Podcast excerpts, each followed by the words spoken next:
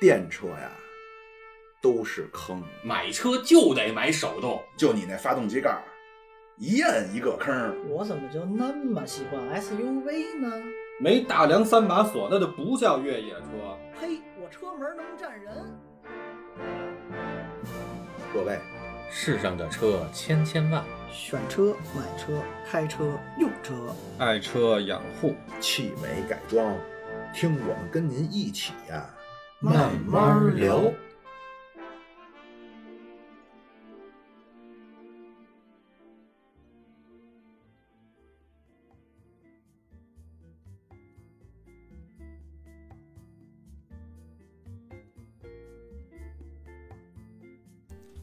好，那个各位大家好，今儿还是我们这个老几位啊，我是八卦，啊，我是奶哥，我是小苏，哎，我是老庙，哎，还有我们这个上期来的新朋友，今天又来了一次啊，就是我们的 Neo 老师。嗯，大家好，我是宁。对，然后之前呢，我们聊了一些这个和赛车有关的一些话题，包括也介绍了一下 Neo 老师他怎么从这个呃跑山少年慢慢的进入到这个正轨，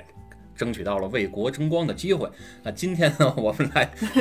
Neo 老腼师腆，别别腼腆。腼腆。聂老师脸都红了。呃，那今天呢，我们就来再接着这个话题往下聊一聊，是说，呃，有什么方式可以让我们更多的平民老百姓进入到这个赛车文化这个领域去来，参与对者，吧？那首先呢，可能一聊到这个玩车，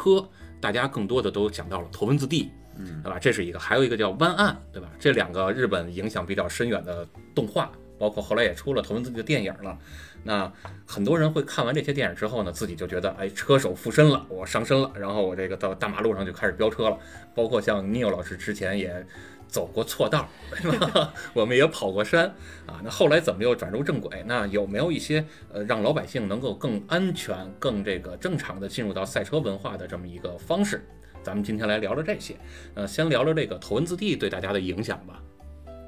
呃，我觉得这个头文字 D 影响影对大家影响应该还是非常大的啊。嗯就是首先培养出来一批特别喜欢这个所谓 JDM 这个日系车的这些粉丝们，然后也对这个漂移的有一些初步的认识。对，就是咱们再解释一下什么叫勾 DM。嗯，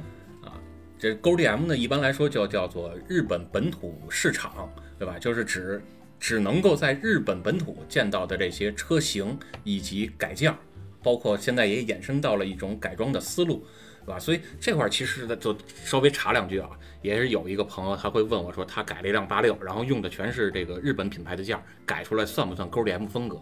我可能就有点儿 这个不同的意见，我会就觉得它不算是勾 DM 风格，因为您这车不是日本本土的车，啊，它是左舵的车，所以我可能更多的是狭义内容。那 n e 老师对这块儿有不同的理解吗？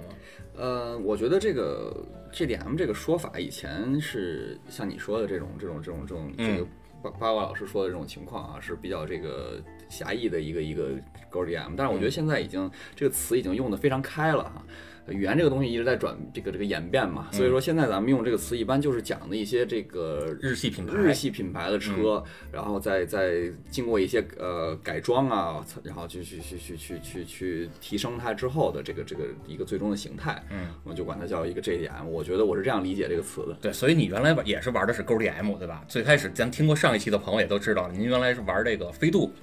呃，嗨，飞度那会儿是主要练车的时候开这个飞度啊啊，，那车当时改过吗？没有一点都没有没改改，过后来原一厂一改就直接就八六了。对我一会儿开一开始开飞度的时候，我对那个车一点都不了解。那咱怎么就走到这个玩改装了呢？当时是这样的，当时我开了这个八六之后呢，我首先是去跟这些这个这个这个，可能我这个当时运气也还是比较好一些啊，我碰到了一些当时这个已经走过这个改弯路装这个路的这些前辈们，他们跟我们讲这个，呃，改装车这个东西，呃，不要盲目的去改，嗯，呃，我觉得有些朋友可能车刚买完之后就就准备一个十万块钱的预算，OK，我把这钱扔给改装店，我先把我车改完了，我再开始开。呃，我个人是不太赞成这种这种这种办法的。嗯，我一开始在练车的时候就用这个原厂车去练的车，因为我会认为说这个原厂车这个这个包括丰田啊，还有这些工程师们啊，他们都是把许多心血给放到这个车里的，所以你的车是呈现在现在这种状态是有它的理由的。它为什么会现在这样？肯定是因为工程师想向你传达一些什么。所以我在开这个车的时候，我希望我能呃更多的提升自己，让我去理解这辆车到底这个操控是什么样的，到底什么叫操控。你看，那不有那么一句话吗？叫咱这个八六 BRZ 都是半辆车，对吧？那剩下半辆得你自个儿完成。对，我会认为说这个这个这个完成究竟是哪个方向才是正确的方向，或者说怎样去拼另外的一半儿才能完成形成一个我心目中最适合我自己的车。就改改音响，改改大屏幕，对对对，这也是一个方向吧。呃，所以说怎样才能是成为自己心目中的一个完美的车，这件事情是需要你一点点去摸索的。嗯，所以我当时这辆车我已经开了一年的时间，我对原厂车才开始去改装。我我自认为对这个车有一定的理解了，我自认为我这个已经了解到我这车现在需要提升一些什么了，或者说哪些东西它并不符合我当时已经形成的一个驾驶习惯了。这时候我才开始接触改装，然后我改的也都是轻改，也都是一件儿一件的往上去去去安装就。像搭积木一样。对对对，搭积木一样，所以我并没有说是一下说 OK，我这车该改装了，来这改装店我给你十万块钱，我这车要从呃百公里七秒给我提到六秒， 不是这样的。我我我经过我经常开着这辆车去跑山也好啊，还有是跑赛道也好，我会感受到这辆车，比如说我在弯道里的这个转向响应速度不够快了，或者说我的这个弯道里支撑不够了等等的，然后我就一步一步的去改的。我首先改了一个防倾杆儿。嗯，就是我们说的叫底把儿。呃，对，防倾杆，呃，底把，然后我还改了一个进气啊，啊，为了完善这个这个这个这个发动机发动机的进气，让这个发动机这个功率可以提高一点就是点。换了一个流量大点儿的口罩，啊， 对对对，是这个意思。然后后来，呃，我想想啊，当时我还加了一个，我想想当时是什么？我哦，对我轮毂改了，是因为我换了刹车。啊，装不下了。对对对对对，因为我当时觉得这个我，因为我对这个车的这个外形的要求其实不是很高，但是我因为我当时觉得这个刹车可能是确实不太够用了，我当时换了一个刹，就是在换刹车片儿之后，我又觉得还是不太够用，我才换了一个卡钳，就换了一个刹车，换刹车之后我就不得不换轮毂了，嗯，对，然后后来再开了一段时间，我才最后换的避震，是这样。那轮胎呢？呃，轮胎肯定是首先要有对有有有优化的东西了，我觉得对这个这块儿忽略了哈，就是因为呃这个呃汽车在马路上跑跟这个地面接接触的部分就只有这个轮胎这四个轮胎，没错，所以你任何对车的提升，这个都是要从轮胎先开始的，嗯，呃，不过有一点我一直跟就是我我个人的这样的看法，啊就是说如果你的驾驶技术还希望自己有更高的提升的时候，不要用特别好的轮胎。对，就是如果你把你的轮胎换成一个非常非常粘的、非常非常好用的轮胎的时候呢，你的车的这个抓地力就会掩盖你驾驶中的错误。没错，是因为不管你犯了什么手上的小错误啊、脚上的小错误啊，或者是你入弯过快啊、出弯踩油过快这些东西，如一旦你换了特好用的轮胎之后，全部都被淹没掉了，你不会感受到是自己的错误。就比如说拐了一个弯儿，你本来应该是提前十米就踩刹车了，然后你没踩，这个时候你硬打方向升过去了，你可能就会以为说，哎，这样操作是对的，但其实是错的，让轮胎让你以为对了。对，这时候你当你换一个车，或者是换一个更加敏感的车，或者说你的速度逐渐、逐渐、逐渐提升了之后，你这样是很危险然。后你就上墙了，对，其实你很多东西是你自己错误的这个习惯对，养成了会养成错误的习惯，会掩掩盖你的错误。其实更多时候，如果你用一些抓地力比较差的轮胎，你可以更多的发现自己的错误。他会把错误提前放大出来。对你在一个比较低的速度的时候，你就会发现，哎呦，我这个怎么就失控了？嗯，这样其实我其实并不我安理全解，啊，从我的角度，也就是说让这车辆的这个反馈、这个回馈更清晰，让你自己能够知道啊。对我没我能这么错理解。你像我，我可能这个我是大概十几年前开始玩改装车，那个时候我们的改装文化其实跟现在是不太一样的。我们那个时候可能更多的是身边聚集了一帮朋友，然后呢，这个 A 可能说今儿我改了一套避震，然后我们就过去试试他这套避震啊，看看这个这个支撑性怎么样啊，回弹怎么样啊。然后呢，这个 B 明天又换了一套刹车，我们再来试试它的脚感怎么样。然后呢，开了一段时间之后，也知道自己的车究竟问题出在哪儿了。我想让它往哪方向去提升，是这个刹车不好啊，还是这个抓地不够啊，还是支撑不够啊，或者动力不行啊？然后呢，身边这帮朋友都有改不同的件儿的。我试完了之后，我就知道，哎，那我这车应该选哪套东西了。而现在给我的感觉更多的好像就像刚才你说的，的似的，我从 4S 店买了一辆车，恨不得这车我还还没回家呢，还没停回家呢，直接就已经开到这个改装店了，往那儿拍十万块钱，就是扔下一句话：瑞思我要开到五十九秒，你就给我照这思路 改吧，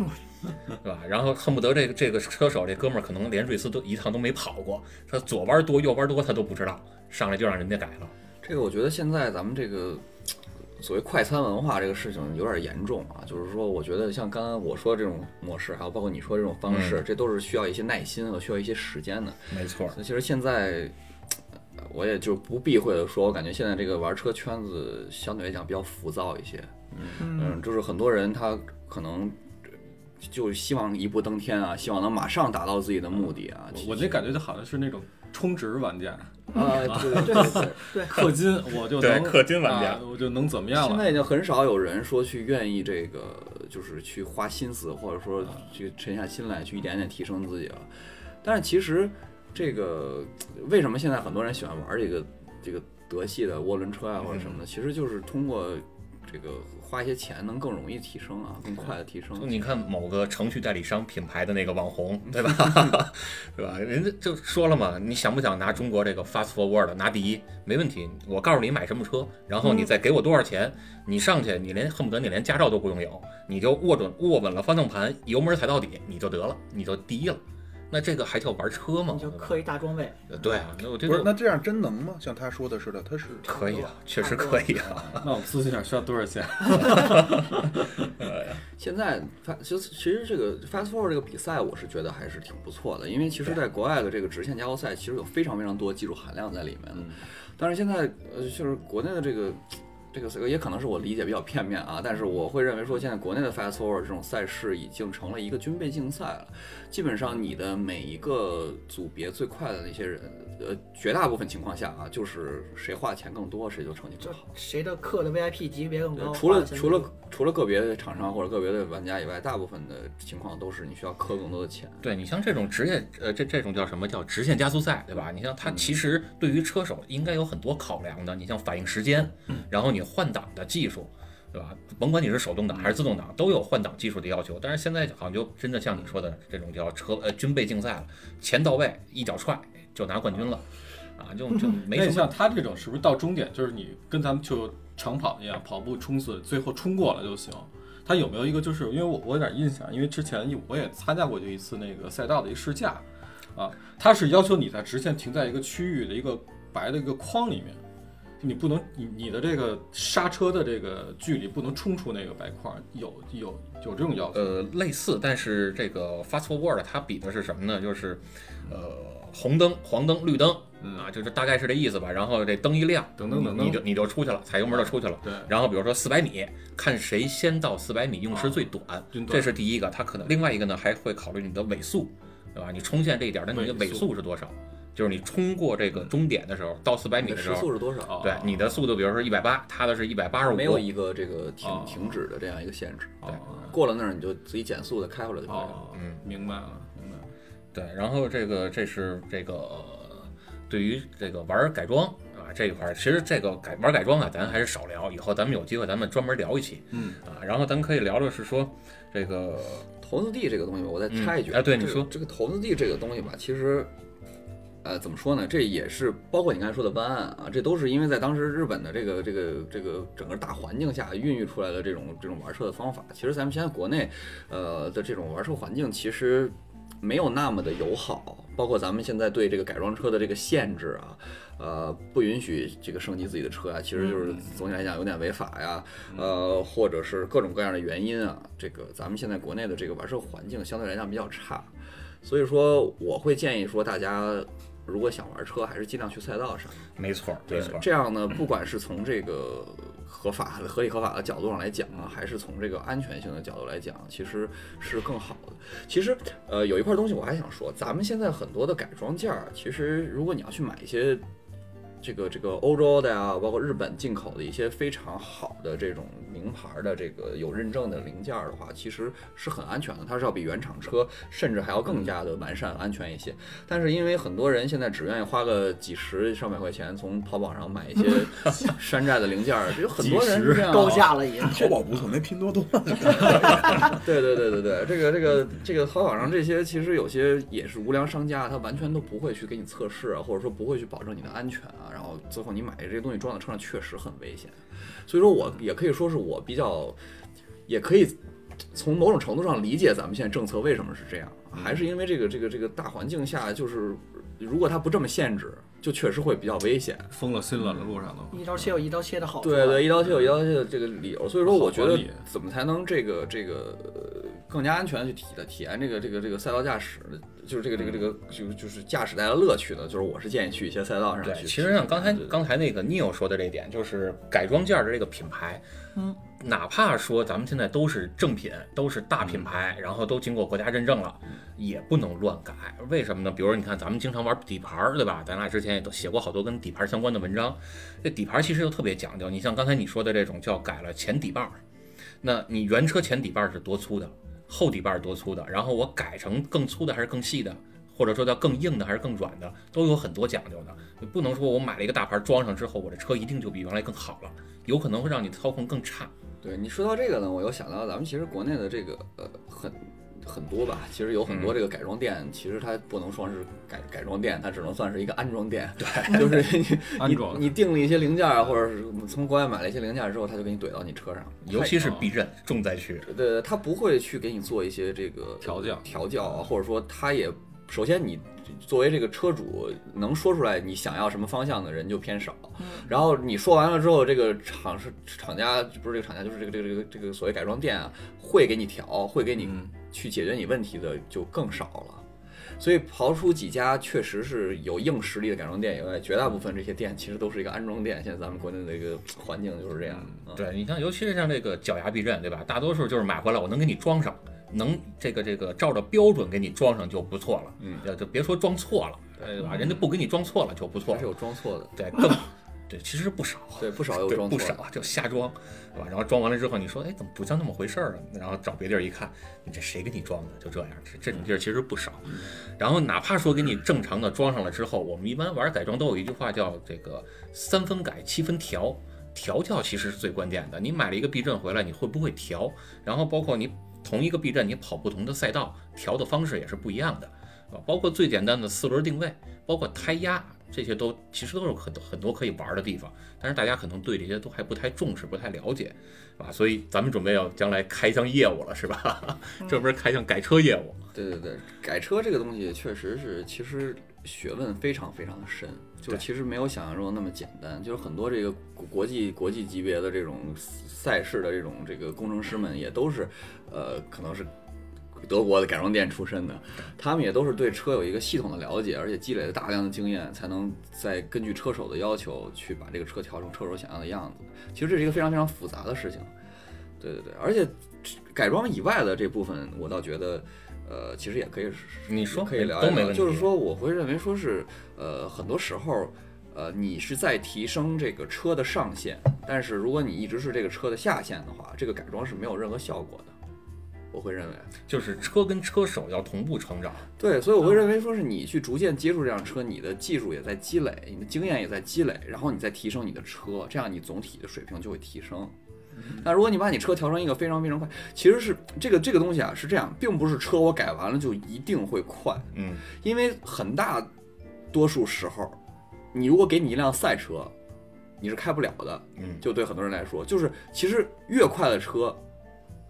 在赛事中啊，就是越快的车它越难开，没错，就它的极限会越窄，就越容易失控，就越容易，怎么就是这些很快的车都是很就是都就是很难咱们开说的简单点儿，比如咱们一般的那个量产车，就是大家在大马路上能看到的这些车，你可能五十的速度拐弯也行，六十的速度拐弯也行，对吧？大差不差的都不会让你失控。但是赛车呢，可能到这个弯儿上，可能你说你一百一，它确实能过去，但是一百一十五，你可能就失控了。就是所谓的极限窄，就是这个道理，让超过容错率特别低。容错率会比较低。其实现在的新新的车，新的包括九幺幺九幺幺嘛，那个嗯九九九幺二这个九幺幺和这个一些包括新的 M 三 M 四那个，根据他们宣传，就是它会变得更简单嘛，嗯就让你开起来更简单。这傻瓜驾驶，对更对平民化 就是更就门槛会降得更低嘛。嗯，但是你看，包括 VIP 他们在评论这个新九九二的时候，就是觉得有点失望啊，或者什么的，就是因为它的人的参与度感觉感觉是感觉上是降低了一些，明白这个意思吧？所以这个这个确实也是一个大趋势吧，这个不好说。不过我现在举一个特别极端的例子啊，你知道之前在那个 Top Gear 上面那个嗯，大猩猩不是开过一次 F 一嘛，体验了一次雷诺的 F 一，对，他就说是怎么着，那个赛车就是我这个弯道，如果我是一百二过的话，我是可以过的，但我要九十我就会撞墙，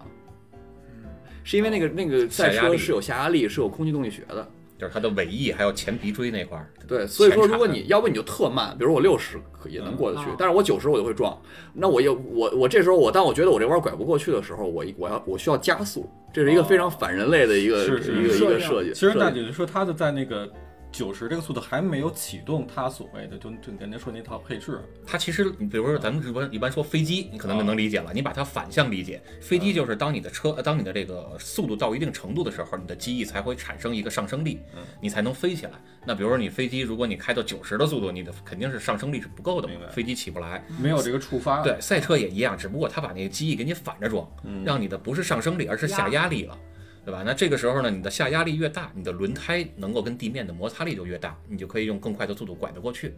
可以这么理解吗可？以这么理解，对对对对嗯对。透彻透彻。就你技术不够，车再好，其实你也开不了。我这么听啊，就是因为我们之前跟巴老师在这节目里边也聊过一些这个话题啊。我这么听下来，真是为什么咱们这个改车也比较浮躁，包括没那么的真正愿意去钻研。说白了，还是这个赛车文化不行。现在大家多数人开车，他不至于说用到这个这个这么极限的情况，你不上赛道，所以你对没有必要去体验到这么。没有场景给你去体验，对对那对自然现在那咱就是花钱磕装备呗。然后我玩的是噱头，对吧？现在很多时候他们改装车为什么就喜欢这个？啊，又说回这个德系涡轮车嘛，它就是其实它所谓所谓改装，就是对对这个动力的一个提升嘛。嗯，所以你在红绿灯之间的这个加速会会会会去更快。嗯，这个东西怎么说呢？也是一种改装方向吧，咱也不好说有什么问题在这里。但是我会觉得这样稍微有点点危险啊。我觉得如果你也不去呃这个赛道上，然后你也不去，比如说像 fast fast forward 这种这种这种允许你自由开的地方，你只是在马路上，你把加速搞得特别快的话，我觉得是不是还有一定危险性？如果你没有接触接受过这个一些训练的话，你在红绿灯之间，我操，我蹦一个，不是咱们经常会看到那个国外有一些视频啊，就是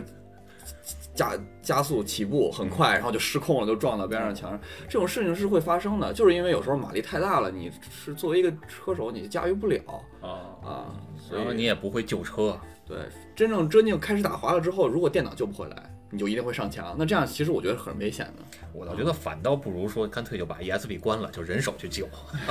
嗯 对，可能还能救得回来。你要不然你 ESP 跟那儿嗯那个参与着，你该给油的时候他给你断油了。嗯不推荐瞎改车呗，就是。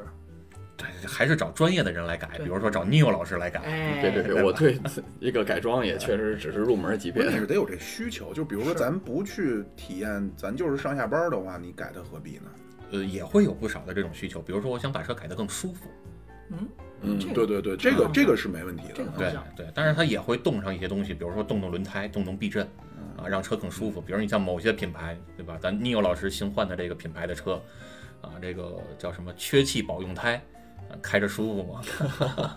对吧？那有的时候可能就会就买回来之后就不用原车送的轮胎了，换几条这个胎壁比较软的胎，啊，噪音也小，开起来也舒服点儿，补胎还方便呢。嗯啊，因为可能在街上，我说一个现象，就是老能看到一些就是恨天高啊，这改的比较就是常见的哈，就是把自己的这个车的这个高度能降多低降多低。嗯，我觉得这是一个比较普遍的吧，就是比较就是经常能看得到的。对，这个有一句话叫“百改降为先，一滴遮百丑”。你对这种对，你好，什么车你都得先降了之后，就觉得哎，这档次就上对，了。其实这是分两个极端，就是很多人是把车改低了，尤其是像咱们说的跑车或者房车，还有一些人是要把车尽量往高了改，就是玩越野那嗯帮车。其实这都是一些衍生出来的东西。你比如说我们现在，呃，赛事中这个对车的高度是有限制的，就是最低不能多少多低，哦啊，因为你车很低的话，它会变快。对对对，这个也是有限制的。就相当于是有点作弊那感觉。啊，呃当然也有一定危险性嘛，因为你容易对对磕到磕到底盘。对，嗯，其实这是两个改装的方向吧，我会嗯认为。刚才我和这个巴老师，我们聊的是这个，主要是在这个性能啊和这个操控方面的这个改装。嗯，刚才这个您说的那个就是外观的嗯改的很低的这种，这是另外一种，玩就是姿态玩姿态的这种改装。他们他们会把车弄得非常低，弄个气动的那个对避震器趴在地上啊，，气气动是不是就那种你感觉它嘘就下去那对个对那个对，那个它的那个避震筒里面是嗯打的空气，然后那个空气放掉，这车就会直接落地上。办公室那座椅调的那啊个哦那个，就是后备箱里有点背高级后备箱里背个气泵，再背个气罐儿啊，对对是那对，然后种他们会把那个轮胎往外撇的，做啊的对对对夸对张，外然八后字儿那个感觉。轮毂也弄个大抛边儿什么的。他们那个主要是走姿态，那个就基本是可以去舍弃的这个这个性能，性能只是对为他了们它不玩好看竞。速啊，甚至说他们那车开起来可能比没改的时候还要更慢一些。嗯，是是是是，这也是一种文化吧。但我我一直认为啊，不管你是往哪个方向走，有两点是非常非常重要的。首先，你不要给别人带来困扰。我觉得给放给放机那个排气装一个特吵的，梆梆炸梆的街炸街那种啊行为，我是觉得非常不好的没。错，然后另外一种呢，就是说一定要保证安全。啊，不要说你这个车在路上恨不得走走轱辘能掉一个那种，那那就有 点，确实有这种很夸张的，那个外八字放的很大，它会断撅了断轴会断掉就会掉下来，然后你又给你自己带来危险，又给别人带来危险，这就没有必要了。咱们对彰显个性可以，但是一定要在一个安全的范围之内。嗯然后我觉得只要把这两这两点避免了，其他的任何的这种改装啊，或者对自己车的升级，都是一个，嗯，不管是你对性能的追求也好，还是对自己的自我表达的一种方式，我觉得都是很好的。我都我都还挺还挺支持，因为我一直认为说，当这个改装文化起来了，大家对汽车都有兴趣了之后，这个整个这个市场才会起来。嗯，然后这些赛事才会起来，关注度才会起来，甚至说资本才会愿意去去注入这个汽车这个这个这个行业。哎，咱聊一个敏感点儿的话题吧，嗯，比如说，如果现在有一个人小苏，哎，这个摇下指标来了，他想哎买一辆车对，啊，然后呢，想慢慢的投入咱们这个玩车的领域，你更建议他选什么样的车呢？拿来改，还是就是上赛道比。如说能培养车感，能培养车技，然后能练练车技，对吧？然后也还适合一些小的改装。入门级的车啊啊，呃，看你是以后想往哪个方向发展了，我觉得。比如就一帮，比如比如就就跟你追随你的脚步，前前些年的脚步就玩场地的，对，嗯，我是特别特别喜欢我这个买的这辆这个八六这个车的。嗯，哎，我以为你说你要说你这新车呢，哦，不不不，就是八六这辆车的，这也不是新车了，也好多年了。那个八六这辆车，我觉得是一个特别特别练人的一辆车。这辆车可能大家都会觉得它马力太小了呀，不能那个那个开起来没那么过瘾哈。但是我一直觉得八六是一个你在这个价位能买到的唯一一辆，就在中国唯一一辆这个可以与你有如此大的沟通，然后也愿意跟你去一起这个升级的提升的这样的一个车。这时候我就我又不得不站出来说了，那我们 B R Z 怎么就不行呢？呃，主要是因为二零二二款的 BRZ 它可能不进中国了， 但是八六应该还是会进来的。但也是左舵的吧，肯定。对，你在国内肯定是总舵嘛，嗯，对国内只能卖左舵的嘛。但是这个车其实是相对来说这个这个价格就稍微低一点了，对吧？这个三十万左右，嗯、相对来讲低一些。如果你要这个更便宜的入门，我是不建议你把这个这个自己的这个呃日常代步车和这个就是你自己想跑赛道车放在一起的，因为如果就怎么说呢？如果你的价位够高的话，有些车是可以兼顾这两件事情的。但是如果你想省一些钱的话，其实你可以花更少的钱去完成这两件事情。就比如说，呃，买一个像飞度这样的车，嗯，不是，咱咱先一会儿再说飞度。啊我想说什么呢？你看刚才你说的啊，一个是这个八六，嗯，对吧？那有没有再好一点的？比如像莲花，沟通感怎么样？莲花这个车呀，说实在的，我我个人很喜欢啊嗯，但是我不不是不建议大家都去接触这个车，就是就是太累了这个车比较麻烦，这个车首先它很容易坏， 确实很容易坏，容易坏。因为这个你知道英国人坐车，他相对来讲就是就是糙一点嘛， 对吧？然后而且它这个车其实嗯价格其实挺贵的，你要想如果你完全六十以上，对你，因为你你你你用这个车去代步真的很痛苦，很难受。它首先呃这这个这个这个空间就很窄，然后施展不开，然后所有的东西都很硬，嗯，方向盘也没助力，然后包括你的无框无框玻璃还漏水那个我车，的天，就这个车是一个日常驾驶挺痛苦，当然赛道上很爽的一辆车。但是呢，你如果有这个钱，你就可以买一辆赛车了。你明白我的意思吧？专门做的你可以这个钱，你可以买一辆便宜点的赛车和一辆家用车，你不用花一个就是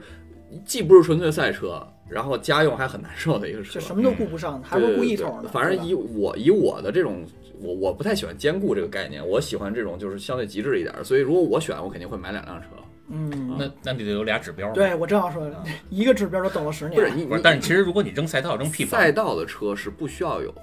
牌那个那个牌子的，那我得开到赛道去。你板说车呗，板车可以拉呀。哦，板车解拖决过去完美解决。对，对可以解决。就我刚我刚刚为什么说飞度这个事儿呢？是我是认为，如果你想花十万以下去玩车的话，其实你比如说像标致的二零六，哎，呃，像飞度，凌然后帅，像凌帅，嗯，呃，包括爱丽舍，就法对法系车，便宜的法系车还是很快的。爱丽舍，嗯呃，对，就这些车，其实你只需要花个，就是比如说像凌帅，可能五万块钱就够了。你要再贵一些，可能也就八万九万。你就你花九万块钱整一个二零六，买一辆买算上买车，再算上改装的一辆二零六，就已经巨快了，已经比那些什么许云鹤是吧？对徐老师的那个二零六就是非常快。对你在赛道里就可以比那些什么什么赛用的飞度甚至都快，实诚，就追上法拉利了。哎，很快啊！他们的那个对，你要在小赛道，徐老瑞师斯二零六在瑞士能跑到五十五十六、五十七的那样的，就法拉利原厂的全速。我的天，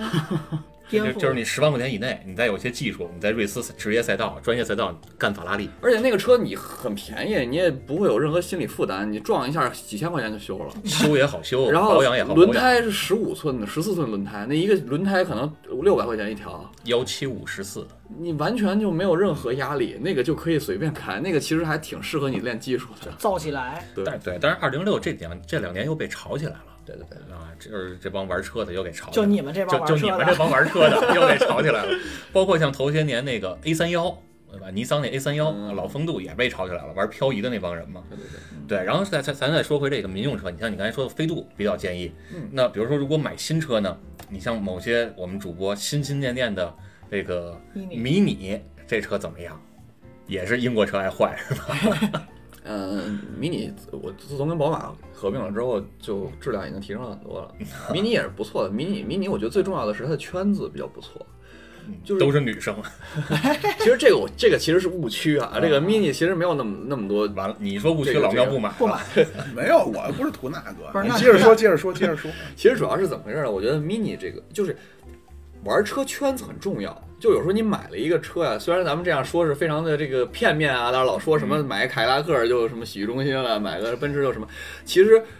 这个还有一定道理的，就是你的玩车圈子是非常非常重要的。你买了这个车，你进了车友群，你周围人是干嘛的？对，您你要是当时没大买影八响六，现在也拿不着这个国际 驾照。我要是当时没买八六，我肯定提升不了驾驶技术，是因为我买了八六，我进了八六群，大家都在聊赛车。哦这时候你就会受到这个熏陶，然后大家每天都聊这个事儿。你像八卦老师，我就是在这个群里 认识的。八卦老师在群里天天就就这个这个叫什么，这个这个瑟宣扬赛车文化和赛车知识，然后就天学天到了嘚瑟好多好多东西嘛。你要 我，所以这个东西就是圈子还是很重要的。mini 为什么说好呢？就是 mini 的这个圈子里有很多是玩车的人，哦，他们其实跑赛道还是很很很很很厉害很猛的、很快的这些人，其实也是比较不错的。这个车也是 OK 的一个比较坚固的一个车，但是也得分什么迷你啊，你别买一个 Countryman 的就可能就不太行。人家要勾 CW 对，那个可以。啊，对对然后，mini 也是比较不错的。再贵一些的话，就是嗯，宝马，嗯，嗯，我会觉得宝马是比较比较不错的。宝宝马一直都是一个，宝马怎么说呢？宝马我觉得它是一个像一个理科生一样，嗯它它就是比较感觉是一个放大版的本田。不，那宝马理科能理科的过我们斯巴鲁哦我正啊，要说，不日系厂商咱们就先放一边儿 吧。就是现在市场上市场比较大的，也咱们先说一比说。如像我觉得 M 二 C，对对对呃，M 就肯定是没什么太多问题，但是 M 新款 M 也是越发的臃肿了，嗯所以说还不知道是一个什么状态呢，一个一吨七了，已经很重了，这个车。对哎那您觉得这明白个了，比如 M 二 C 跟这个老的这个八六啊嗯相比有什么区别吗？就是我自己现在开的是一个这个这个这个 M 嘛，然后嗯我会认为说，呃，当时我从八六去换这个 M 是有两个原因的，一个是我还希望开后驱车，嗯因为我对后驱车比较感兴趣，然后一个是我认为说是这个八六的动力可能稍微差一些了，我希望能有一个动力比较大的一个车。我是认为我我我我 M 是它的一个升级版，然后并且那个当时我考虑的那个价位其实没有其他选择，七幺八七幺八标价是这样的，选但下来但是你选下来就会很贵了，对吧？这个价位也没什么其他选择，于是我就买了一辆这个 M 二。呃，我开 M 的第一感觉就是发现这个车怎么跟我想象的不一样，嗯啊，然后我用了。挺长时间才去习惯这个车的，并不只是因为它的动力非常大，它的这个感觉不一样，而是 M 二我现在我认为我已经开着车已经三年四年了，我我认为我可以比较客观的去讲，我觉得 M 还是基于一个轿车底盘的一个高性能版，没错但是八六 BRZ 这个车呢，是哦我 Q 到了啊巴老师，嗯呃，八六 BRZ 这个车呢，它其实是一个赛车的底盘，就是一个怎么说呢，或者跑跑车车的底盘，对是一个跑车的底盘。就是它基因不一样，对，就是当你一个车是从一个开发思路是跑车和开发思路是轿车这个两个方向走过来，达到的结结结果是不一样的。对，就之前咱们不也聊过这个话题吗？就是嗯我是一个跑车，然后我可能做的没那么高端，但我至少是个跑车。然后 M 二呢，它可能更多的是说我是一个轿车，然后我把它极致性能化变成了性能车，它跟跑车还是不太一样。我会认为 M 现在是确实是这个世界上最好的、最运动的轿车，嗯，呃，但是我觉得跟那些跑车还是有一定的差，也不能说差距吧本质，就是是有区别的。我当时我 M 二开习惯了之后，我会发现 M 二并不是八六的一个升级，而是另外一条方向。我会更认换了一条道我路。会更认为说我要换一个七幺八，可能是八六升级，保时捷的七幺八。但是我如果是 M 二的话，我会觉得是换了一条路在走，因为我当时有最明显的感觉是我能感觉到这个车的重量，就是包括我开八六的时候，我会认为说这个车是非常非常跟手的。它它很灵动，对，就是我想去哪儿，我打了方向之后，它就会去跟着我去走，就是车是是是去习惯我的驾驶风格的。M 不是这样，M 是我在拐弯的时候，我会感觉到这个车有一个重量的一个转移啊，这个车是有一个反应的时间的这样的一它个就还是臃肿一个感些觉。，相对来讲还是让我能感受到它的重量，嗯，然后更多的是我需要去习惯这个车，就是你得顺着它的脾气来。对对对，是相反的，就是说开八六的时候，八六是顺着我的，完全顺着我的脾气来。然后当我可能这个呃做犯了什么错的时候，他会告诉我你你这样不行，我是这样感觉。但是我在开 M 二的时候，我是感觉这个车是非常有脾气，然后我需要去顺着他的感觉，我就要这么来，我就要这么来，我是永远不能越线，越线就会失控。对我觉得这个车就是这样的一个感觉。反正迎合他了，反正对，但是两点啊，首先一，M 二是真的很快，它的马力非常非常大，而且这个底盘调教非常棒，宝马的底盘调教可以让这个车的马力全部都放到地上，嗯所以这个车虽然马力很大，还是这个这个比较好控制，嗯这个车是比较好控制。然后另外一点呢，就是呃，这个车把极限做得很宽，就是当你出现一些失控啊或者什么的，你去救车呀、你去在一些比较极限的情况下去对这个车让它回到正轨上的这个操作是很简单的，很容易把它救回来。对，所以我觉得这辆车也是很不错的，也是一种选择。而且这个车最重要一点是它很坚固。嗯，这个可能我我刚才还提到，我上次我还提到说这个我不太喜欢这种坚固的感觉啊，但是这个车我拿到手之后，我感觉它很坚固，就很精壮是吧？不是这个坚固， 是它后备箱很大，能放下很多很多东西。嗯，然后它的后座很宽敞，像八六你得把腿锯了才能坐到后座上，对吧？八六 BRZ，但是 M 二的后排跟一系的后排是一样大的，哦，虽然没有后门儿，但是我人进去坐在里头完全没有问题。这个车是很实用的一辆车啊，而且平时它又可以调模式，就像八六，我要是改装了一些东西之后，它可能很吵啊，或者车整个特硬啊，咣咣当当的。但是 M 二你可以调不同的模式，它又可以暴躁，又可以很安静。对，所以这个车可能是一个不错的选择吧，我会认为，也算推荐。对，也算推荐。嗯，那比如像咱们这个大街上现在见到的越来越多的登场的一些车，呃，登场吧，我我怎么说呢？我觉得他也没没没毛病。前段前段时间那个六六哥不是也聊到这个话题吗？嗯，我觉得他说那个就非常客观，就是 是没没毛病，人家是非常高科技的，他是非常多的这个工程师啊，包括这个这个这个。可能也有车手的一些心血放到了这个车里，让这个车里，让这个车可以非常易于驾驶，然后你的速度又非常快，提速又很快，然后过弯的时候有各种各样的电电脑在帮你控制这辆车，就是控制别推头。就是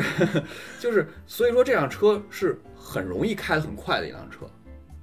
所以所以你如果去花钱去买一个舒坦，而且它价格又不是非常贵，说实在这个车你去开买回来马上就能开得很快，奥迪是一个非常非常不错的选择，嗯，但是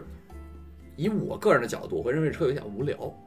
嗯，就是我的参与感不是很大，或者说我我就算我提升了自己驾驶技术，可能对于这个车没有太多提升。没玩儿的可意我思。我是觉得可能说这种，你像奥迪的这些车呀，什么嗯 S、RS，嗯我会觉得它会抑制说一个车手的成长，它会让你觉得已经很快了，并且这些快是电脑在帮助你去干了一些事儿，而不是说你自个儿的真本事。我之前很早的时候写过一篇那个，呃，小的关于我自己成长的一个心路历程那个小文，嗯里面提到了有一块儿就是讲的这个这些车啊，就是我会认为我在一个日系的车里，或者说我现在我刚才刚才提包括宝马，我刚才提到那些车里面，我是一个驾驶员的身份，我对在操控这个车，但是我在像登场的那个车里的时候，我感觉我是一个指挥官，没错，嗯就是我会指我我要求这个车现在往左去，OK，然后中间这个车帮我调整，OK，我要往左去了，然后再往左去，是是这样的感觉，就是我觉得我在指挥它，而不是我在操控它。就是你隔了一层东西。对对对，就感觉我是更多的是我我想让他干嘛，他理解了我的东西，他来帮我干这件事儿。对，我觉得是所这以，样。啊嗯所以说，如果还是从刚刚才咱们那个话题，如果要推荐一个人想要进到赛车文化，呃，你是更推荐于，比如像这个八六 BRZ 以及 M2C，就宝马这种车，至少或者说叫后驱车，而这个这个前驱呢，像飞度这种车，那么或者206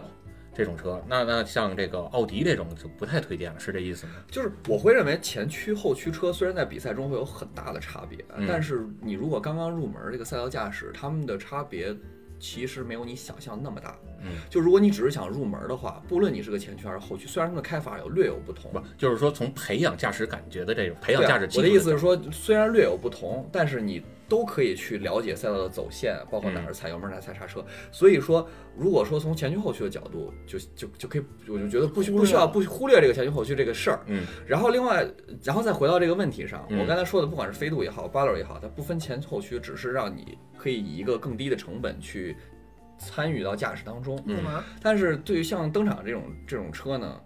嗯，如果你只想体验这种这种这种这个就是玩票玩一玩几次，呃，怎么说呢？就是更快的能体验到这种这个汽车的乐趣吧。我觉得可以选择它。但如果你以后想走得更远，或者说你想更多的提升自己的驾驶技术，或者是你想在这个甚至说考个赛照去参加一些比赛啊、这种。呃，我是不太建议开这个车的，因为它没办法提升你的驾驶技术。就更多时候，你可能开那车开到一定时候，你就意识到这个车没法再提升自己的驾驶技术了。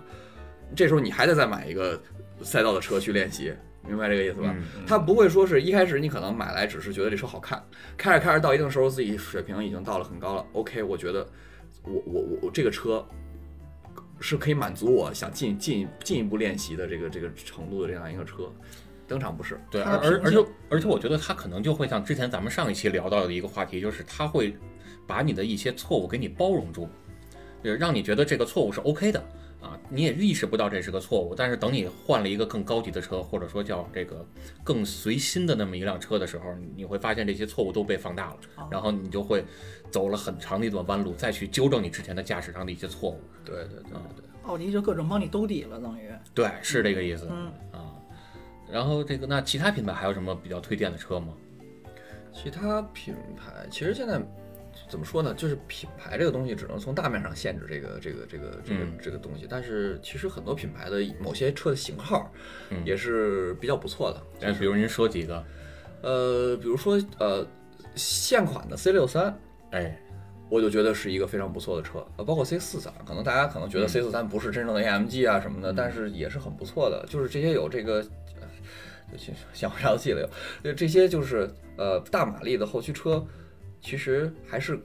可以练习这个驾驶技术的，因为很多时候你包括我刚才说的房车比赛那个 GT 的那些比赛，对他们都是大马力后驱车嘛。对，对对对，还有你像比如说这四驱呢，你像聊到奔驰了，那这个 AMG A 四五，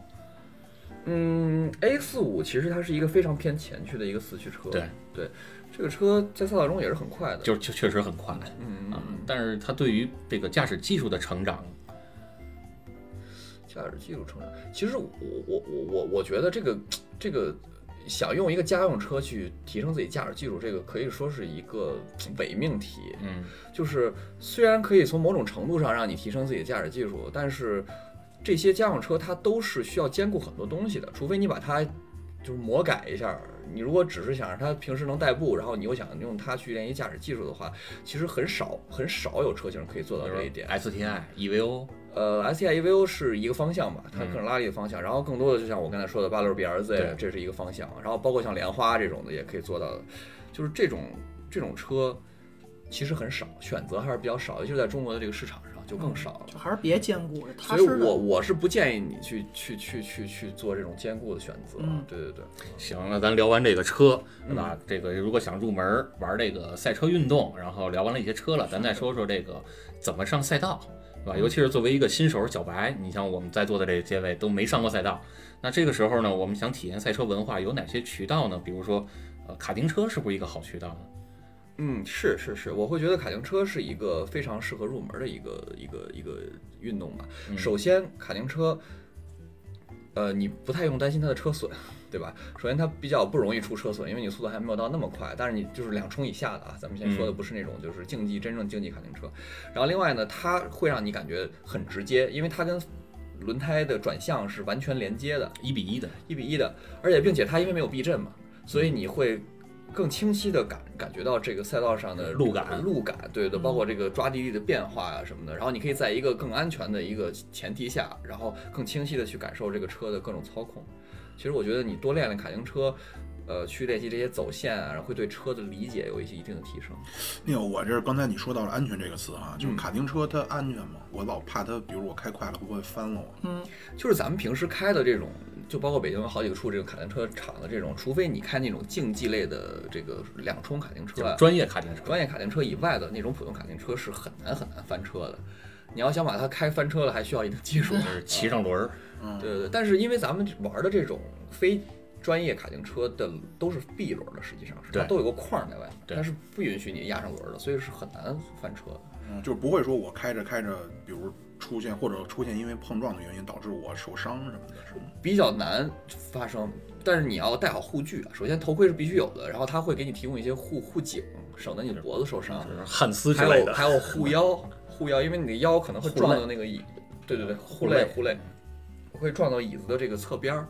嗯，不过那个就是体型丰满一些的朋友啊，这对 个就这个时候为什么看向老庙？就四个人都在看他，呃，这个这个体型丰满一些的朋友，就其实更不容易受伤，因为很多时候是因为你的骨头磕到减震了磕到了这个这个这个椅子上，所以就容易把这个磕青了就。是前提是得能坐进去。对对对，对，所以我觉得这卡丁车也是一个比较这个很好入门的一个，对，一个是像刚才 n e o 说的这种，它可以让你用最少的这种这个这个叫安全的成本去参与到赛车的文化中去，并且还能很好的培养车感，因为刚才咱也说了，这个它的转向是一比一的，其实所谓一比一就是你打了多少方向盘，轮儿就转了多少角度。啊，就是这么这么来理解。而咱一般的，你像大街上开的那个车呢，你可能上边你转了一圈了，你下来你看你轱辘没没打多少角度，是对吧？那它可能就更真实一些，并且说，呃，卡丁车其实是更类似于 F 1的这种感觉的，方程式序列的最最最最开始最就是低它对，它入门款嘛，对吧？为啊然什后么这么说呢？他往上啊，对，这是它的一个培养的途径，嗯，啊，因为开轮车的开轮车嘛，嗯，就是所谓的没有这个轮拱的、明白明白嗯不封非封闭的，就是先是卡丁车，而且卡丁车的反应需要特别特别快。其实你要开竞技卡丁车，你的这个呃竞技程度，还包括对你身体素质的要求是远高于房车的。实际上，嗯，它的测量计值是远大于房车的，因为它没有避震，然后轮胎对于那个小车的重量来说，抓地力非常非常强，你测量计值非常大，嗯好几个 G 啊。对，包括他们为什么得带那个护颈，就是汉斯那套东西，对吧？就是怕你万一有一碰撞，你脖子都受不了。特别特别，你看那个，我在网上也看过视频，就是那些 F 1车手，他们在训练的时候，就专门给你脑袋上弄上绷带，然后拽着你脑袋，让你去练你脖子的力量，不然横向拐弯的时候，你脖子都撑不住。我觉得很客观的跟大家说一个这个成绩对比就明白了。就像咱们瑞思的赛车场，咱们现在量产车最快也就开到五十五十多秒，五十三、五十四这样的。卡丁车那个两冲竞技卡丁车上去四十多秒就一圈儿，我去，他们实际上是更快的，对，抓地力也非常非常强。就是它它极速可能低一些，对啊吧？但是它拐弯的时候速度更更快。他之前咱之前说上期聊是卡丁车完了是四三二一是吧嗯？F 四三二一那么升对，这么一个途径。嗯，对，然后呢，除了这个卡丁车呢，其实卡丁车也不贵，也很便宜，对吧？你几百块钱就能跑个几分钟。呃，对，卡丁车，呃，怎么说呢？这个相对来讲是要便宜一些的。对对对对，对，而且你的投入也会少一些，然后包括什么头盔啊、手套啊，到好好像都能用它的。都可以用它的。对对，那那如果说我们想开自个儿的车，真真正正的对上赛道体验一把了，那这个时候有哪些注意事项呢？注意事项，一个是这个车的这个，呃，还是还是老生常谈安安全这个事儿啊。嗯这个车的各项指标你要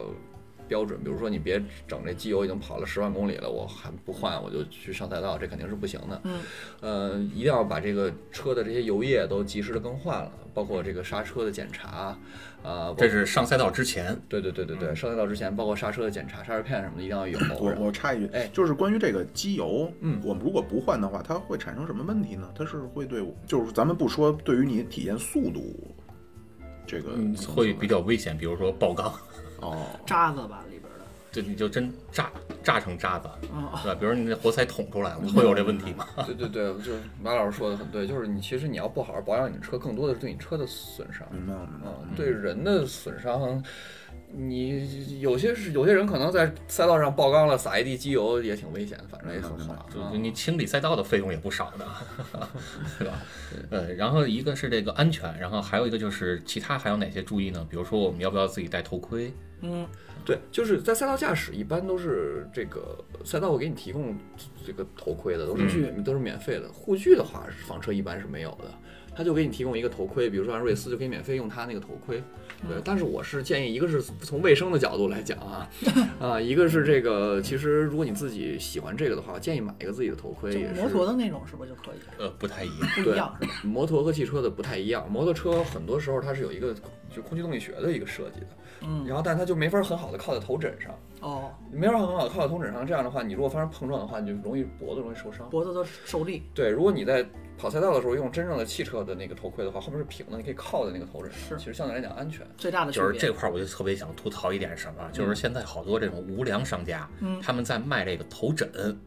而且他卖头枕，他有很强的这种错误引导，把这个头枕啊，比如说像淘宝那些店，嗯他都给你放一个图，头枕是放在哪儿呢？就是你本车的那个头枕，它不能上下调高低嘛，放在那个两根柱那个位置，正好是你后脖子这个位置，这个其实开车上是特别大的忌讳，应该还是放在后脑勺。对吧？不然你放到脖子这儿，万一你被人家一追尾了，它相当于一个支点了，你的后颈椎直接就往上仰过去了，从那儿折过去了，对，也嗯是很大的伤害。但是你放到后脑勺呢，它其实是更好的保护作用。缓冲了。对，那你那个聂老师接着说，呃，除了这个安全，还有就是保证车的安全，然后保证自己的安全。其实我更多的希望，这个我觉得建议大家就是可以去找一些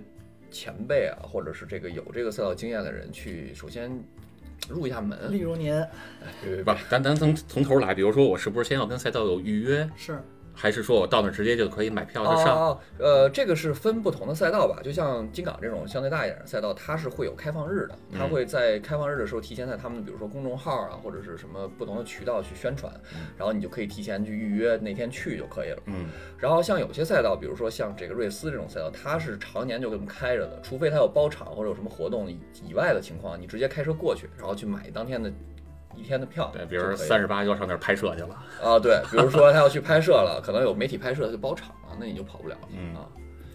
对，然后这个买完了票是大概多少钱啊？这个一张花票费一般，花费的话，你要一些小的赛道，比如像瑞斯这种的，可能就几百块钱吧，五五六百块钱，六七百块钱这一样，对天，一整天，对对对，一整天。然后，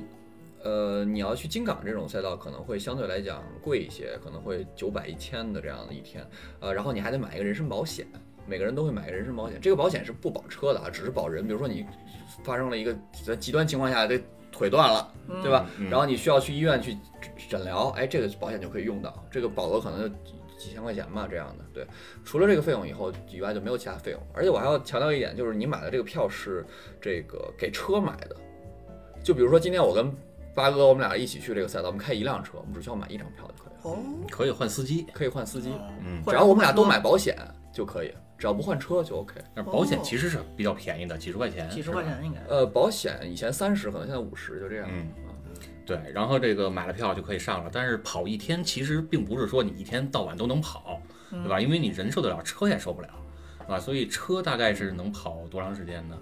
呃，这个呃分两点讲吧。第一点是这个赛道的时间，就比如像金港这种比较大型、相对来讲正规的赛道，他们呢就是会呃给你分节，就是呃发车二十分钟一节，然后所有车都得回来休息十分钟，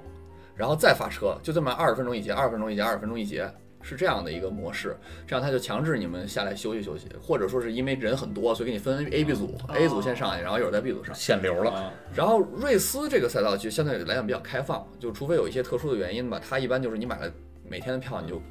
就是上去下来都是你自由的。随意了，呃，对这种模式其实我比较喜欢，这更适合你去调车。对你可能上去跑了两圈就需要下来了，你可能有时候下来一调这节就过去了，就很难受。啊对。对，然后这个还有就是刚才像咱们说的这个瑞思和金港，嗯它其实也适合的车型也不太一样，是吧？对对那比如你这个动力稍微小一点的，可能跑瑞思更合适；你这个动力强一点的，可能就跑金港。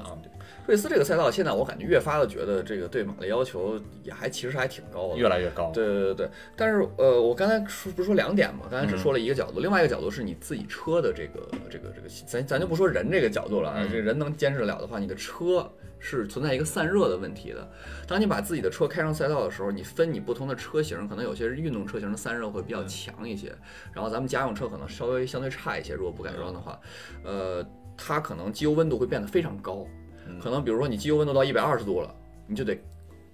减嗯放减慢速度，把那个转速放下来，然后去嗯去去散热，要不然这个车就会这个就会发生刚才说的像嗯爆缸啊这种事情。就而且我们是建议说慢跑着一圈儿去散热，而不是把车停在原地去散热。对它嗯散热是被动的，它是靠撞风去散热的，所以说你不能停下来，你只是光靠只是电子嗯把转速放低一点，就档位放高一点，然后然后去去绕圈儿，去让它吹着散热。对，然后光靠电子扇那个那个停车散热不太靠哦对，谱。啊那个不太靠谱。对对对，然后这是一个机油的散热，发动机的温度，然后包括水温，包括油温，然后还有一个就是刹车，对吧？对，刹车也要散热，刹车老踩就会过热，嗯这也需要散热。哦，对，我前面漏掉了一很重要很重要的一点，嗯，就是说改装的时候，就是呃，我会认为改装轮胎之后最重要的一点就是改散热，嗯，因为就像八六原厂散热其实很差，八六 BRZ 它其实跑个像瑞斯这种赛道跑几圈就马上就过热了，你就需要开始散热，这是特别影响你练习主。要是机油那块儿。对机油那块儿就特别影响你练习，因为你想你开始逐渐找到感觉了，这时候你车过热了。哎，你就需要把车先弄下来散热，散热了再上去，然后可能又找着感觉，马上又过热了，就非常影响。啊赛车的好处就是它的散热是无敌的，你改装了之后，你可以一直跑，只要有嗯油它就不会过热。所以说，首先八六 BRZ 先把散热油改冷嗯了，油冷一定要装，就是我们说这个油冷叫机油冷却，机油冷却。嗯呃，机油冷却怎么理解呢？其实就是咱们从油底机油在油底壳里，对不对？然后咱们循环的时候，这个机油就会进到发动机里去散热，然后再回到油底壳里。嗯，咱们的油冷的散热呢，是加一根管子，就是在机油里两两根儿吧，呃，对，就是我就就是我就一是进这一样出算嘛一一根儿嘛，嗯就是呃，在这个发动机里散热散就是吸热完了之后，通过这根管子到一个冷排，就是一个方形的一个就跟那暖个气似跟的暖气的那嗯个散热片儿似的，在里头走一圈儿，然后这个冷排是冲风的，你加速的时候就可以撞风，帮着你的机油散热，散热完了再回到油底壳里，这样你的机油温度就会降就是啊降低，进到对发动机之后的油的温度就会降低一些。多一步，对，然后这个东西一般，比如装在前保险杠上，对吧？你原来如果有这个位置呢，就就比较空的就比较好；如果没有呢，你就开个眼儿，让它能够更大的面积去撞风。对对啊对，这种设置一般一般在一些比较贵的一些或者是很强的运动车上都是原厂就带的。啊自带的，对对对，因为刚刚提到你们说提到这个散热这事儿，我就想问一个，就比如说很多那个刹车盘嗯，是有那个打孔的对，划线的、啊，有划线的，有打孔的、划线线的，啊，对，这有什么区别吗？就是会不会就打孔的会更快一些，就散热？就是对它现的现在吧刹车盘是分呃这个就是叫什么浮动什么呃对对对有浮嗯动，但还有那个就是呃叫那叫什么就是单单盘，实心儿盘就是是吧？实心盘和这个通风盘通风盘通风盘嗯，首先那个通风盘是是它是其实是两片盘加在一起，这种就是对散热就很就很好嘛。这个实心儿盘是就是一片儿盘，嗯所以它里面内部的温度就散不出来嘛。所以首先是要通风盘是更好的，然后其次是有打孔，打孔和这个划线，但是这个是绝是不绝对的，不能说是这这划线划线盘就一定好，打孔盘就一定好，不一不是这样的。不同品牌它散热的选择散热的方式是不一样的。哦，我觉得一个是看这个品牌，另外一个还是它的材质，嗯，是吧？还有就是它划线是怎么划的，啊，打孔是怎么打的，这个也不太一样。但是一般来说，还是都是比这个没有划线打孔的可能要好一些。对，它就有一就相当于有个风道嘛，就是让这个热气可以排出这个盘来。因对为一你是观察很多很多可能这个赛车上我见得多的啊，嗯就大部分是有孔，对，没错儿。然后包括你说这个风道，想起来了，其实给这个刹车也可以弄一个风道，对对吧？也是从前面保险杠那儿弄弄个孔，就给刹车这边去吹，专门有一个管透透子，气儿。对，就跟那个洗衣机下水管似的， 有那么一根管儿吹过来。哦，那个其实没有太多技术含量，那个其实我们现在有时候赛车改装的时候，就直接用那个抽烟机那个管儿就可以，不是专用的管儿，它就是一个防烫的那个，就那银色的那个抽烟机管儿，就可以当刹车导导风管儿，就就很好用啊。对，就是这个其实也没有什么太多的技术成本跟这个费用成嗯本，对对对包括刚才说的中冷，其实也就一千来块钱儿差不多了吧，对啊，就就能买得到了。但是你装完油冷之后，你的机油消耗量可能就更高了。原来你保养可能四点五升，装完这个可能就得奔着六升往上了。对，因为要加了那个循环的距离的那个油量。啊对对，然后呢，这是这些这个上上赛道之前的，那上赛道之后呢，比如说呃，还有就是上赛道之前会不会说先给你讲一些规矩，比如说哪个旗子是什么意思？对，一般赛道在你上去之前，它都会给你有一个简单的培训，嗯体育培训，嗯，呃有的是气培，有的就是简单的告诉你说是这个呃在赛道上怎么礼让他人啊，或者怎么着。但是现在咱们北京的这个赛道这块儿稍微有点这个薄弱薄弱，对对对，其实没有很很很负责任到这个程度啊。就有些时候可能你交了钱就让你上去跑了，对，或者走个过场，对对啊对，这就是为什么我们现在后来弄的那个对对对对对对，这就是咱要说的这个事儿。那就是基于现在这遇到的这些问题，对吧？一个是说我们究竟想入门这个赛车文化的，那通过什么样的渠道可以入？看像刚才咱们说了，一个是玩玩卡丁车呀，一个是自个儿可以去赛道跑一跑啊。嗯但是您自个儿去的话，可能想遇到前辈的机会比较少，而且人家愿不愿意帮你还是一回事儿，对还耽误人的时间，对吧？还有一点呢，就是你如果你自个儿跑，你会不会跑啊？这个走线怎么走啊？什么时候该刹车了？您别说都快拐弯了，您还不踩刹车呢，然后直接就冲出去进沙地了，嗯啊，那那这个时候呢，我们就可以聊到。今天 Neo 来的又一个特别重大的利好消嗯息，哎就是 Neo 这边呢，除了组建了一个车队，拿了不少名次之外，还要把这些赛车上的经验呀反馈给社会了，嗯对吧？是什么呢？搞了一个叫“新手帮助计划”的这新么一个车手帮助计啊，划新车手帮助计划这么一个东西。对这这边你来说说，新车手帮助计划这块儿呢，我们就是其实当时是怎么想的呢？就是几个朋友在一起嘛，我们都是这个一路上，这个这个也算是磕磕碰碰的，这患个难与这个这个提升自己的这个驾驶技术嘛，就是因为我们没有一些这个。呃，所谓正确的引导嘛，然后我们也都是吃百家饭长大的。对，今天跟这这位学一学，明天跟那位学一学，呃，然后呃反正就就一点点、一点点、一点点积累起来，中间肯定也走了好多弯路。有没错有些人说的一些东西可能也并不正确，但我们也分辨不出来。对对对，然后最后我们才算是这个小有成就吧，就是能对这个赛道理解更深一步了。我们就想，呃，我们怎么才能这个帮助更多的人去接触赛道呢？嗯去去踏上这个走赛道、跑赛道这条路，然后又少走一些弯路，然后去少花浪费一些钱呢？嗯，然后我们就几个人发起了这么一个新车手帮助计划的这么一个呃，算是活动公益活动吧，公益组可以说是公益活动。嗯、因为我们这个是不收取任何额外费用的，就是基本上，比如说你今天去赛道跑，你需要花个五百块钱门票去跑赛道，嗯你就自己花这五百块钱门票就 OK 了。对然后我们会去赛道上，然后给你提供一个免费的一个这个跑赛道之前的一个安全的一个讲解，嗯然后会去告诉你们怎么这个呃正确的去跑赛道，怎么保证自己的安全，怎么保证这个赛车赛车场上这其他人的安全。因为其实我们还有另外一种感受，就是这个我们在这个这个这个赛道上。有时候有些新手上来，我们觉得非常危险，他们的啊动作我们是无法预判的。有时候从他们身边经过就提心吊胆，怕他撞上来。对，就跟咱们比如说开着自个儿家用车上大街上，然后开着开着到了那个叫考试征用路段，对吧？你看到那些正在学车的人，你就得从那身他们身边迂回的来回穿过去，看着他们就感觉特别害怕。移动的路障，对，而且他们速度还比较慢，你这到了赛道上就更危险了。对对对，赛道上就会出现这种情况，所以有时候我们也从这个角度去考虑，这个对大家来说也很危险，所以我们愿意说让这些人报名参加我们活动之后，我们就先给他们讲一讲怎么让车，因为咱们都是新手才会来参加这个嘛，所以说你应该让一让，往右让啊，然后怎么着让其他人能预判到你的动作，这样更安全。然后我们也会给他们。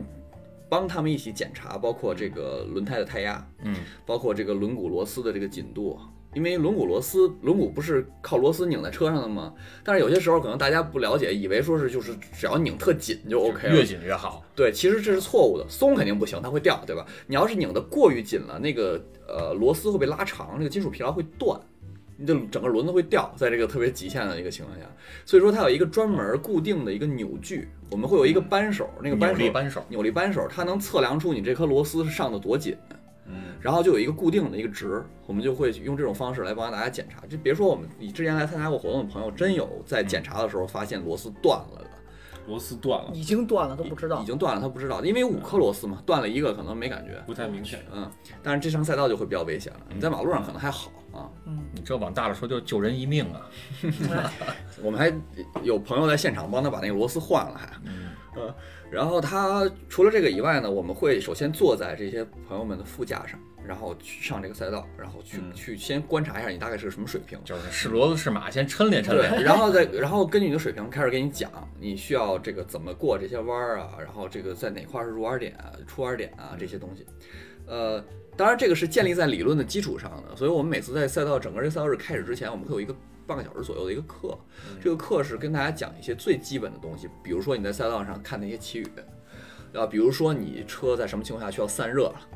嗯呃，然后你你你那个这个看到什么棋，你该做什么事情，然后你的关注你车的哪些指标等等这些最基础的东西，听完之嗯呃包后括，什么内外内外走线啊？对对，包括走线，为什么我们要外内外？嗯咱们老说什么外内外外内外，我们在那个课上就会讲为什么我们要外内外，然后怎样才是最快通过这赛道的方式。OK，把嗯这些一切都讲完了以后，上赛道，这个人首先心里就是有数了。嗯，然后我们再坐在他们副驾上，然后来帮他讲一讲，说这个该怎么拐，怎么拐，怎么拐，哎然后哪块是刹车点，哪块是这个赛道很危险的地方，你需要注意，很容易出事儿。OK，然后接下来，呃，我们这个，呃，如果这个他愿意的话呢，我我们也会去坐到他的主驾上，然后用他自己的车给他开一个标准圈儿，让他感受一下他自己的车在这个赛道里应该是怎么开的，能开到一个什么程度。OK，然后把他这个记录下来之后，他们再去练。这一般上午就是这个时，就是这么一个安排。然后中午吃完饭以后，下午呢，呃，我们会根据这个这位车手的水平啊，嗯给我们分一下组。有些人已经驾驶技术已经很不错了，OK，我们给他上一些我们那个专业的赛道记录设备。嗯，就是之前我们也提到过，那个赛道记录设备可以记录你的计值，然后你的驾驶的风格，还有包括给你录像。然后你整个这些数据拿下来之后，我们就可以分析出来你的驾驶哪有问题，就为什么你，呃，就是不能够更快过这个弯儿，然后怎样才能改善你这个驾驶中的问题等等，这是一种。然后另外一拨人，OK，我们就是还是继续做他们副驾，因为他们可能水平水平稍微差一点儿，然后再让让他们能就保证他们这一天下来是安全的，而且能学到一些东西。对，然后基本这个活动流程就是这个样子。然后我们也会时不时的这个把这些参加过我们活动的人一起组织去跑赛道，因为这样我们就心里有数了。嗯因为这每一个人都是经过过这个系统的培训的，比较所以规范他们都比较规范。然后呃，反正。这么长时间以来，还没有出现过任何这种这种安全偏差方面的问题，对，因为大家都是很规范的，都会很礼让，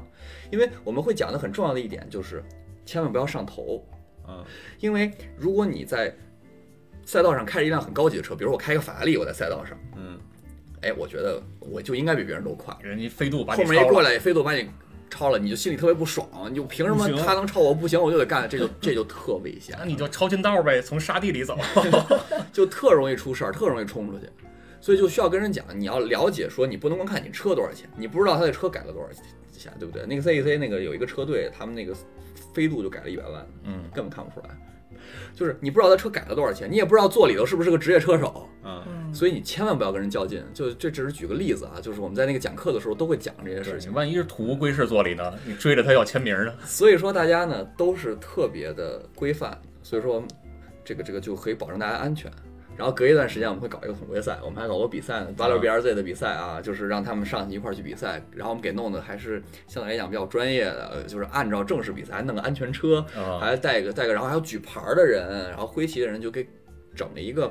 呃，就是模让拟赛事模拟赛事，让大家可以接触到这个正规比赛对感觉的这样的一氛个围模拟对赛事氛围的一种感觉赛事，反正反馈下来结果也很不错，大家都欢声笑语的，嗯，对对对，所以说我们这个活动，呃，我们是不额外收取任何钱的。嗯，我们是干嘛呢？我们这个事情就是很多这个东西，我终于可以在有一个这样有这个这个这个这个平台上跟大家讲一讲这个事情了。有很多很多人问我们，你们干这个是干嘛？嗯，你们的盈利模式是什么？哎，你们为什么要干这个事情？就赔本赚吆喝，嗯，对，当我们说我们不盈利，我们是公益的这件事情以后，嗯很多人都对我们不理解，甚至去质疑我们，觉得我们肯定是在什么暗地里赚钱啊，发事或儿者了什么。有所企图，我在这儿想说，我们是完全公益的，是为什么？嗯不是因为我们就傻喝的，就专门陪药了， 是因为我一直觉得这个赛车这个。刚才我们也提到了赛车文化，还有包括这个赛车整个这个这个这个这个运动，还有这个行业，在中国现在完全是一个起步阶段，参与的人特别特别的少。我们本身是做赛车的，所以我们特别希望把这个文化以一个更快的速度培养起来，希望有更多的朋友能了解到跑赛道的门槛其实还是挺低的，没有你想象中那么高，至少。嗯，然后希望更多人去关注这项赛事，是关注赛车，去更多的人去跟我们一起去对这个运动产生足够多的兴趣。没错儿，这样整个氛围还有整个这个文化起来了之后，会对赛车这个行业是有只有利好的。对，所以你说我们有什么企图？可能这是我们唯一的企图， 就是希望大家更加更加爱这项运动。对，而且就是其实不只是对赛车有帮助，对赛车文化有帮助，还是什么呢？就是如果更多的人啊，咱们老百姓都能够上赛道上体验哪怕一次你自个儿的这个车，对你将来再去买第二辆车的时候，你的选择可能都不一样。而从这点呢，就可以再去倒逼说我们对于这些呃汽车厂家他们生产出来的车可能有更高的要求了。比如说，可能某些苏老板就不再会去选择 SUV 了，现在已经不想啊选了， 现在是这样，我我我，其实赛车这个事情嘛，其实有些时候大家觉得啊，这跟我有什么关系？我也不想开车去去很赛道远。其实我们当在赛道中摸到了我们车的极限，了解到了我这个车能怎么样，然后在什么样的情况下会怎么样，对我在马路上驾驶也是有非常大的好处的。就比如说我这车，哎呦，我发现我这一百过这个弯儿，我车就冲到沙坑里，冲到沙坑里没事，对你车是没有什么影响的，你出来就可以了，给你拖出来就可以了。这个其实是没什么影响，因为正规的赛道都是有缓冲区的，不是说你冲出去就会撞墙，而是你冲出去可能掉到那沙坑里了，别人给你拖出来，这是没有事儿的，对你车没有什么损害的。然后你如果在这种情况下可以体验到你车的极限，你车到底在在各种情况下怎么办，甚至说我在赛道里爆胎了。嗯，这也算是体验过这种感觉了。这时候你再跑到高速路上，心里有数你跑到马路上，你对这个车是心里有数有的，底子了你，都知道这车该怎么办了，就应该怎么做。然后你也甚至知道说是你你要开该去跑长途了，我现在要去长途旅游了，我车检查些什么？对，这些东西其实都是都是都是就是只是去体验一下赛道能对你带来的利好。嗯对你至少说你在赛道上爆个胎，你还很安全。比如你哪怕你进了沙坑，也不会有嗯什么危险，车都可能都不会有事儿，对吧？然后呢，下将将来如果有不幸，比如说你到了高速公路上爆胎了，这个时候第一点，首先你爆过胎，你心里就不慌了；第二点，你可能也跟这个，比如 n e 老师也学过了，那爆胎我怎么来处理，尽量来减少损失，对吧？那我觉得这些方面其实也是上赛道上能够很好的一个学习的过程。而且赛道的环境其实是很安全的，因为赛道没错有很多很多的工作人员在场，所以不管你当时发生了什么事故，或者说你什么车爆胎乱七八糟的，你冲到沙坑里，周围会第一时间就有人过去。咱们说的极端一点，你车在赛道里自燃了，咱们不说这个车是因为什么什么原因自，这就是烧起来了，烧起来，就你比如说你在马路上车也会自燃，对吧、嗯 o k 你自燃了之后，你该怎么去扑灭这个火？或者说你你你你你你自燃之后，你比如说你在马路上，你可能还会自己就是比如你开不开机器盖儿啊？对吧，该不该机盖儿，究竟该怎么办？而且退一万步讲，你就算会这么多东西，你也只有你自己。赛道上你有很多工作人员在人场，多力量大。对你只要发生了任何这样的事情之后，就马上会有人来帮助你。就恨不得说，比如说你在这个路上你开车，比如说自燃了，你可能打幺九多长时间能过来？你在赛道上可能都用不了那么长时间，先把你车就先给控制住了。对对对，我我有两个问题，第一个问题是，比如我开一个新能源，嗯电车，嗯，能能去参加你们这活动吗？可以参加我们这个活动，但是你要这个时刻控制自己的电量，因为我们有朋友来参加过我们这个活动，呃，也是这个新能源车主，他就需要呃上午跑多少节规划好了，然后中午去充电，快充，然后下午嗯再接着跑，就会有这个就是你充满了电，可能跑个两三节就没电了。哦，而且分车就是，你比如你买个 Taycan，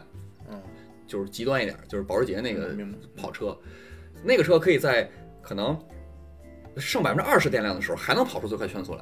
但是因为它车设计思路就是这样的，但你比如说你弄一个蔚来上去跑去，我之前给蔚来做过一个评测，就在瑞思，它那个就是就一圈儿，只要电低于百分之八十，啊就到不了最高功率，圈速就蹭蹭往下掉，就没法跑了。它电池会过热，然后也会没电，嗯设计思路的问题。嗯对，就是你还是说更追求速度，还是更追求家用车，这个思路上是不一样的。然后然后我还一个问题就是，你们这个现在是只在北京对吗？呃，目前是只在北京。对对对对对，就这两个点儿上嘛，呃，这不一定啊，还有会有其他的。就是我们是根据这个赛道情况，因为我们跟赛道其实是没有合作的，所以说他们什么时候开门，我们什么时候才能去。哦啊，也就是说，我其实只要我自己能够找到一个赛道，我自己把赛道的钱包了，然后我联系你们，你们就会找一个或几个人来给我去做这种辅导和、呃，这对个概念是这样的，但是我们是会把一些人凑到一起的，因为我们哦，我们不会说是就是你一个人在那儿，我们就单独的单独过去。这个这个这个倒不是，对对对，我们会把比如说有几几个人联系我们了，OK，我们把几个人凑到一个赛道，然后我们就去就可以了。哦但是我们会提前说我们我们这期是要去哪个赛道，所以说你要想去你就可以报，你不想去你就等下期。哦嗯，也可以跟着你们走，等于。对对对对对他们一个服务团队大概一次能去四五个人，对对对，差不多这么多人了。对不，是你们能认四五个，还是就是我们的人他们服务的人就要去四五个，那我那他们能带多少人呢？一波？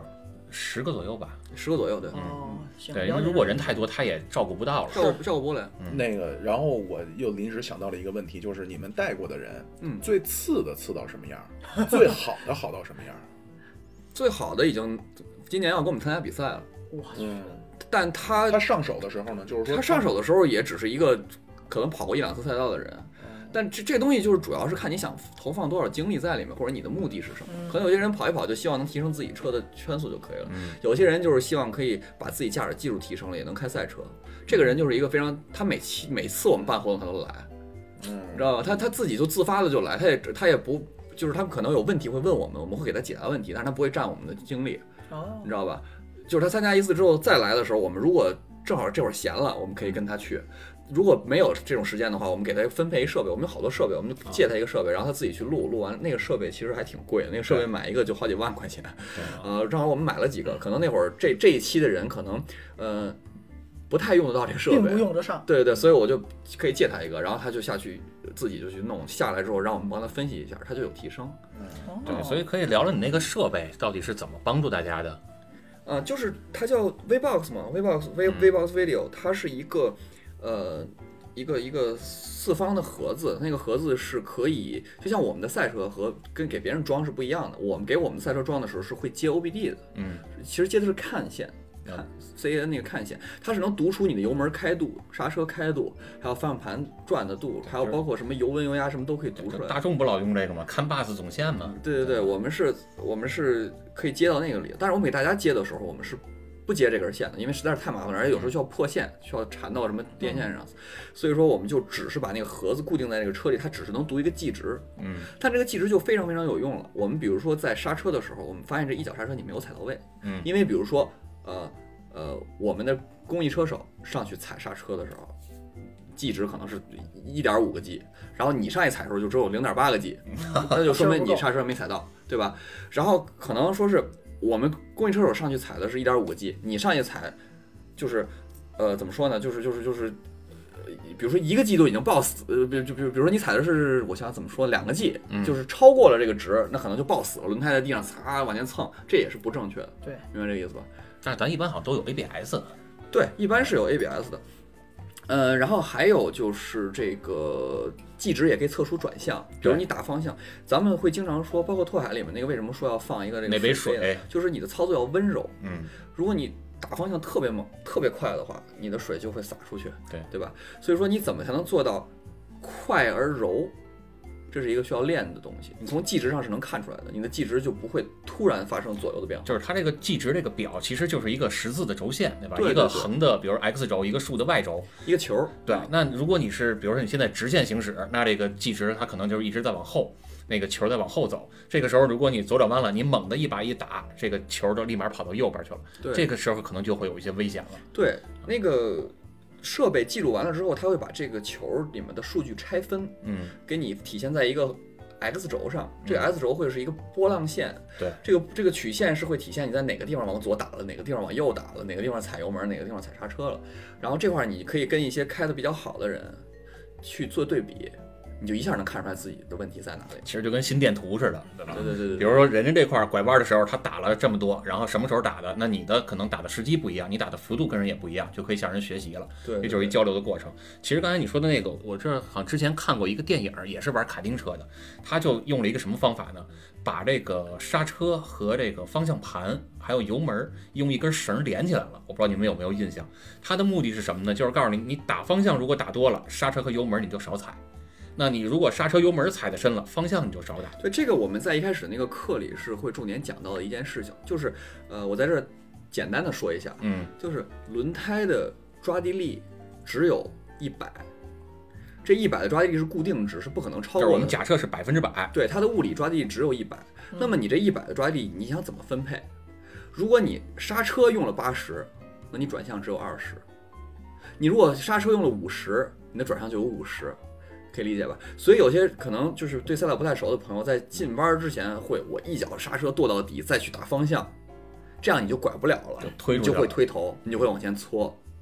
所以说，你的刹车踏板完全踩下去的时候，你的方向盘一定是正的。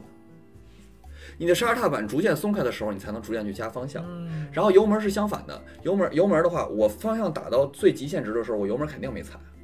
然后方向逐渐的回正的时候，油门才是一点点踩下去的。当你油门踩到底的时候，你方向盘一定是正的。这就是一个对这个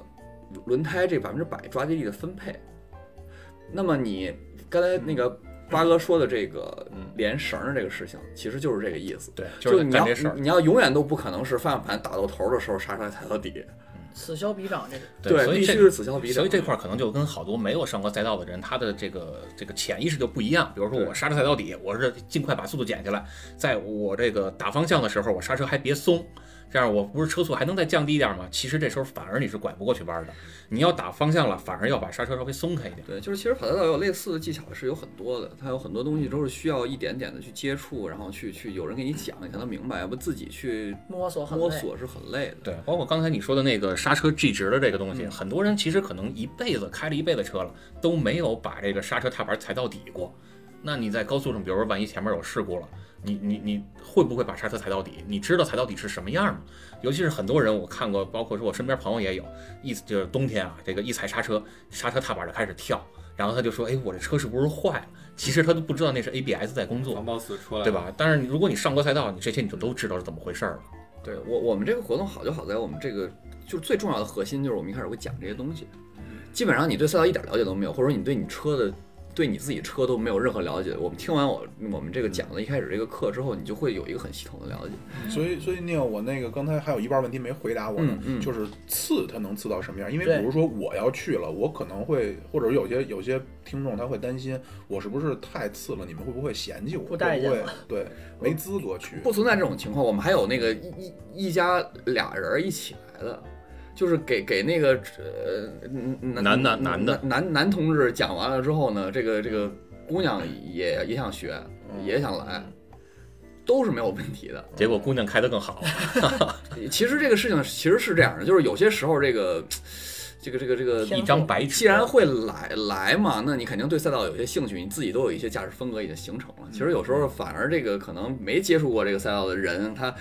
他的这个可塑性更强。对对对，对就是一张白纸，其学实起来给更快他嗯讲完了之后，瞬间就能学会。其实有的时候还更好啊。嗯，那怎么找你们呢？呃，我们有一个微信的公众号已经注册好了，它就叫“新车手帮助计划”，大家可以搜一下，